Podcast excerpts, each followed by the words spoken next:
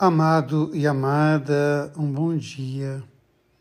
A palavra de Deus hoje nos traz a fala de Deus através dos seus profetas, de como ele agiu na vida da comunidade, de tudo que ele fez na sua providência e no seu amor, como conduziu o povo à libertação.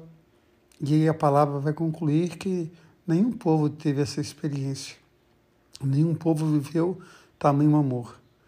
Por isso, o Senhor manda gravar no coração toda essa experiência. Grava no teu coração. Por isso, o mandamento diz: amarás o Senhor teu Deus com todo o teu coração, com toda a tua força, com todo o teu entendimento. Deus manifesta o seu amor e pede à comunidade a gratidão. Gratidão é a memória do coração. Guardar no coração, trazer no coração toda aquela ação amorosa providencial de Deus que conduz o povo à libertação. E o Evangelho de Jesus nos convida a essa radicalidade, tomar a sua cruz cada dia e seguir o Senhor. Tomar a sua vida e colocar a vida nas mãos do Senhor.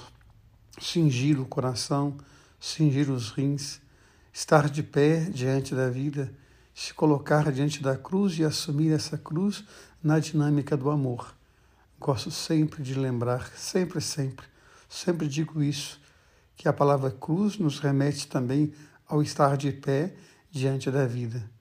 Cada vez que eu batizo uma criança e assinalo com o sinal da cruz, eu digo que você, filho, que você, filha, seja sempre de pé diante da vida, nas alegrias e nas adversidades.